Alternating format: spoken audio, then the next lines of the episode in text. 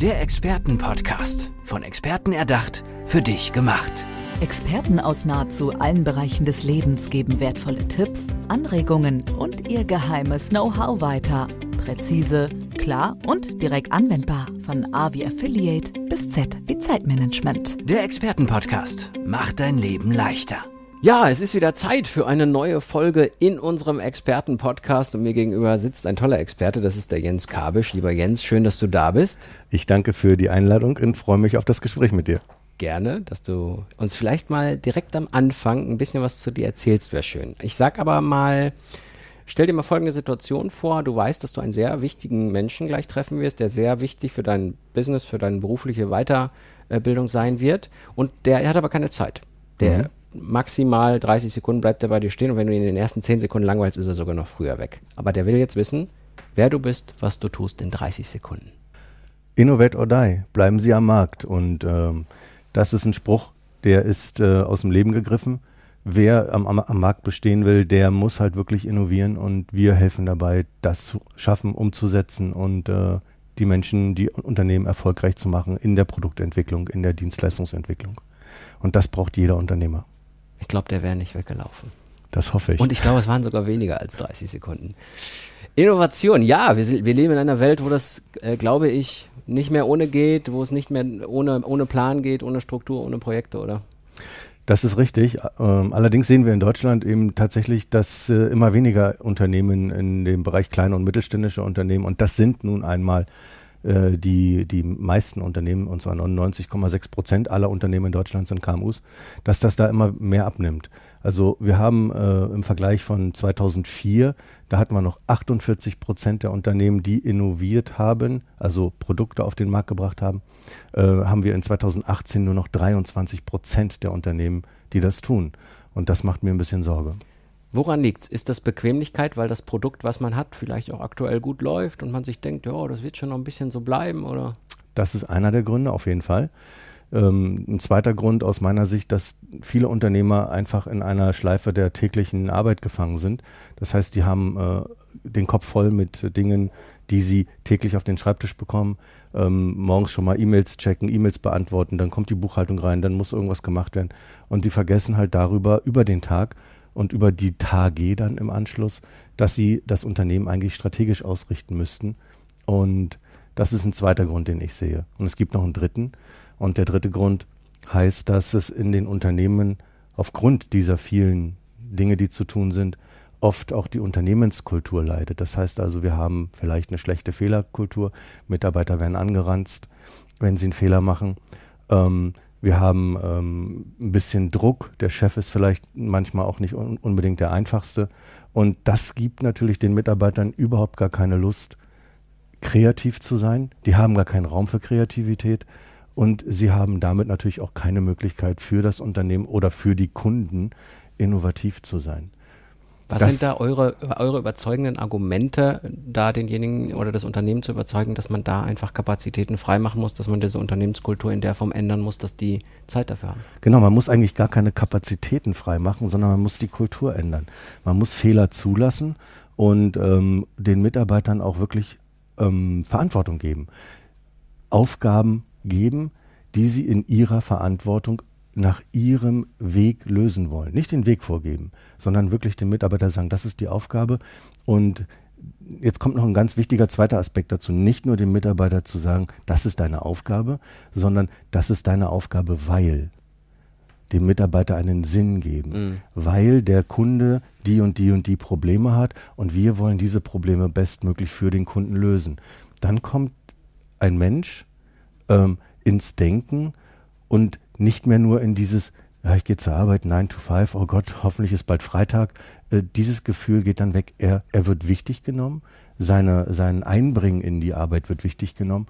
Und das ist ein ganz wesentlicher Schritt, dass die Menschen ihren Geist aufmachen und in der Arbeit nicht nur das Geld verdienen oder die, das Leidige von Montag bis Freitag irgendwo sein sehen, sondern einen Sinn sehen. Und das ist wichtig. Ich habe mal eine Geschichte gehört, die mir komplett im Kopf geblieben ist. Ähm, da ging es darum, dass eigentlich neue Sachen, die, die heute irgendwie innovativ sind, ganz, ganz schnell schon wieder eigentlich wissen, dass sie bald wieder ad absurdum geführt sind. Ich nenne mal das Beispiel, was mir im Kopf geblieben ist. Es ging um Uber, ne? Also du wirst irgendwie abgeholt, so und so, Geschäftsmodell kam raus, großer Hype. Uber nutzen wir immer, wenn wir in Amerika sind, so, bei unseren Kunden. Genau. Und dann die wissen aber schon, dass autonomes Fahren vorangeschritten ist. Ja. Das heißt, wenn autonomes Fahren in der Form irgendwann, da ist ja sehr wahrscheinlich, dass Uber wieder ad absurdum geführt wird und die wissen jetzt schon, dass das nicht ewig hält, ne, dass sie sich irgendwas einfallen lassen müssen. Das finde ich krass. Also, dass wirklich praktisch Dinge, die jetzt gerade neu auf dem Markt sind, schon wieder überholt werden von anderen Dingen. Das zeigt ja eigentlich, wie innovativ man eigentlich sein muss und dass man eigentlich alle zwei, drei Jahre irgendwas Tolles auf den Markt bringen muss. Genau, und wenn, wenn du sagst, alle zwei, drei Jahre, ähm, in dieser statistischen Zahl, die ich vorhin genannt habe, diese 23 Prozent, da sind nur Unternehmen ähm, aufgeführt, die einmal alle drei Jahre eine neue Produktentwicklung auf den Markt bringen oder eine neue Dienstleistung oder im eigenen Hause äh, Prozesse verbessern. Hm. Und ähm, ja, ich kann nicht stehen bleiben. Ich, da, ich darf nicht stehen bleiben. Ich muss wirklich immer schauen, dass ich meine Produkte entweder weiterentwickle, also ähm, verbessere. Das ist natürlich auch eine Innovation, auch wenn sie ein bisschen kleiner ist. Oder dass ich tatsächlich auch immer schaue, äh, wo finde ich eine Marktnische, also eine Marktinnovation und darauf dann wieder ein neues Produkt aufbaue. Wenn ich damit aufhöre, dann äh, dauert es nicht lange und ich bin vom Markt weg. Ein bestes Beispiel dazu ist Nokia. Wird immer von vielen herangezogen, weil es eben auch sehr krass ist. Mhm. Äh, Nokia hat damals Apple belächelt. Äh, Nokia hatte 2006 noch über 8, 52 Prozent Marktanteil im Handymarkt mhm. und ähm, 2007 äh, kam dann, ich sag mal, ähm, ein Brandbeschleuniger mit einem Zündholz, das nannte sich iPhone, das war das erste iPhone, was auf den Markt kam und dieses iPhone hat dafür gesorgt, dass Nokia eben sechs Jahre später ähm, einen ganz geringen Marktanteil nur noch hatte und die, der Markenwert des Unternehmens gesunken ist von 33 Milliarden US-Dollar auf 7,5 Milliarden US-Dollar. Die sind also gnadenlos abgerutscht. Mhm. Und wo Nokia heute ist, das wissen wir alle, mhm. die gibt es nicht mehr. Es gibt so äh, lustige Zeitraffer-Statistiken, äh, wo man dann den Balken von Nokia sieht und die Jahre schreiten dann voran und wie dieser Balken stetig immer kleiner wird. Mhm. Und dann kommt dieses Überholen von Apple und das ist ein Riesenabstand dann. Das ist auf jeden Fall genau. ähm, eine krasse Geschichte und ich glaube auch eine gute Geschichte, die man, die man ranziehen kann. Und man sollte eben auch immer dran denken, das, das betrifft jedes Unternehmen. Also ich ja. muss nicht Nokia sein, ich muss nicht Marktführer sein. Jedes Unternehmen, äh, was äh, eine Dienstleistung oder ein Produkt auf dem Markt hat, muss eben sehen, dass es mit der Zeit geht und nicht stehen bleibt und ähm, das, ist, ähm, das ist unheimlich wichtig. Wie wichtig ist in Bezug auf neue Produkte, Innovation der Satz, Schuster bleibt bei deinen Leisten? Also, dass man nicht komplett etwas versucht, neue, vielleicht neue Märkte zu erschließen, was eigentlich nicht die Kernkompetenz desjenigen ist, einfach nur aufgrund, weil man innovativ sein will. Mhm. Schuster bleibt bei deinen Leisten, lehne ich persönlich komplett ab. Mhm. Ähm, auch da gibt es ein gutes Beispiel, sogar in Deutschland. Äh, jeder kennt den Otto-Konzern. Jeder hat früher vielleicht als Kind äh, nochmal so einen Katalog in der Hand gehabt und hat äh, sich Klamotten rausgesucht mhm. oder geguckt, was gibt's da für neue Videokameras oder ähm, technische Dinge halt. Äh, und ähm, Otto ist heute neben dem äh, Produktverkaufen, neben, neben diesem Versand, äh, der übrigens ähm, von Otto wirklich als einer der ersten äh, überhaupt ähm, digitalisiert wurde und, und online äh, gestellt wurde, das haben die schon sehr, sehr früh gemacht, das ist, haben viele gar nicht mitbekommen, mhm. ähm, ist jetzt auch ein Medienunternehmen. Mhm. Also Otto macht ja ganz verrückte Werbung mhm. und ähm, bringt über diese Werbung Produkte, die sie verkaufen wollen, die sie gut finden, für den Hersteller sehr gut an das Publikum, an das Zielpublikum ran. Und äh, das war früher kein Markt für Otto. Mhm. Aber Otto hat sich diesen Markt erschlossen und das ist gut. Von daher, man sollte sich nie begrenzen und ähm, mit nach dem Motto Handeln Schuster bleibt bei deinen Leisten, man sollte open-minded sein und erstmal alles ähm, alles annehmen, was es gibt, auch wirklich den, die, Welt, die Welt scannen und sich nicht da irgendwie schon mal von vornherein beschränken. Welche Parameter zieht man denn jetzt zu Rate, um dem Unternehmen zu raten, wie oft es eine Innovation auf den Markt bringen muss? Muss es immer erst umsatzmäßig zurückgehen oder ist das eine Marktbeobachtung oder damit ihr, wenn ihr da reingeht und sagt, ja, ihr müsst auf jeden Fall in den nächsten zwei Jahren ein neues Produkt geben, sonst wird sich das negativ drehen. Also ich würde sowieso sagen, jedes zweite Jahr mindestens ein neues Produkt oder eine neue Dienstleistung äh, ist ein Muss. Mhm. Und äh, wenn man wenn man erst dann anfängt, wenn die Umsatzzahlen zurückgehen, hat man meistens äh, das Problem, dass dann weniger Cashflow da ist. Die Kosten bleiben ja die gleichen oder mhm. steigen vielleicht sogar noch, ähm, dass dann weniger Cashflow da ist, tatsächlich innovativ äh, irgendwas machen zu können. Also die gute Situation sozusagen ja, nutzen. Genau, die, sollte man nutzen Mittel. und, äh, und äh, Gas geben. Und das passiert ja auch tatsächlich, äh, das kann ein Automatismus sein, wenn man eben diese Basis im Unternehmen hat und diesen Mind, Set bei den, bei den Kolleginnen und Kollegen gemacht hat. Auch da kann ich ein ganz einfaches Beispiel geben, wie wir das bei uns im Unternehmen machen. Ich habe ja auch ein Tech-Unternehmen wir entwickeln und äh, produzieren äh, wärmetechnische Anlagen für die Carbonindustrie unter anderem. Und bei uns gibt es ein, ähm, eine ähm, Lösungsproblem-Flipchart. Die steht auf dem Flur. Und wenn jemand von den Kollegen ein Problem hat, ein technisches Problem oder äh, irgendwas in der Umsetzung, was auch immer, oder wir haben ein Kundenproblem zu besprechen, dann schreiben wir das da drauf. Und diese Flipchart, die, die ist für alle zugänglich, die steht einfach auf dem Ach Flur. so, damit jeder, der Genau, und jeder, der da dran vorbeiläuft, kann sich das durchlesen. Der sieht auch, was da schon dran steht, weil wenn mhm. Kollegen schon mal so ihre Ideen dran geschrieben haben und dann kommen andere Ideen. Und dadurch, dass das wirklich alle Kollegen sehen, mhm. egal ob die aus dem Marketing sind, aus der Technik, aus der Entwicklung, aus der Softwareprogrammierung, völlig wurscht.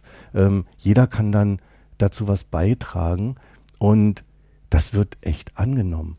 Das, das ist, ist ja ein Beispiel für diese Unternehmenskultur ja, schaffen. Genau, ne? Jeder genau. weiß, ich, ich, ich bin eigentlich in dem Moment, wo ich diesen Flipchart sehe, gefragt und ja. werde gefragt und das ist natürlich auch ein tolles Gefühl für die. Genau. Auf jeden Fall. Mir fällt übrigens gerade ein, dass Otto ja, glaube ich, also wir haben ja eben über Otto gesprochen, sie ja auch, glaube ich, einer der ersten Mal die Katalog komplett eingestellt haben. Ne? Richtig. Viele verschicken noch Kataloge, ja. aber die sind auch so. Die sind komplett die katalogfrei. Ja, gut, die haben, die haben ja noch ein paar andere Unternehmen, äh, mhm. wo noch Kataloge verschickt werden, mhm. ähm, aber ähm, das geht immer mehr zurück und auch da, wo Kataloge verschickt werden, ähm, mit einer äh, deutlich rückläufigen Zahl.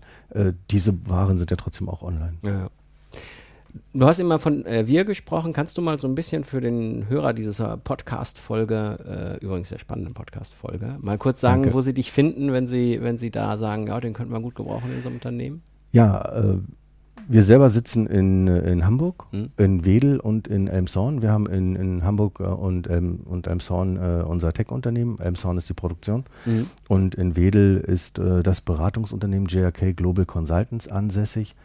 Und ähm, wenn man uns finden will, dann unter www.jrk-consultants.de oder wenn man zu mir ein bisschen mehr wissen möchte, www.jens-kabisch-speaker.com.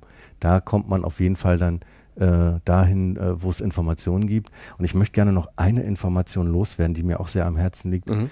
Viele Unternehmen scheuen sich davor oder wissen vielleicht auch gar nicht, dass wenn sie innovative Sachen machen, es dort finanzielle Unterstützung gibt ähm, von der Bundesregierung, von den. Ländern, Fördermittel, mhm. genau so mhm. ist es, von den Ländern und auch um schon mal in diesen Prozess der Innovation reinzukommen. Also äh, zu schauen, ist das, was ich dort umsetzen will, überhaupt marktfähig?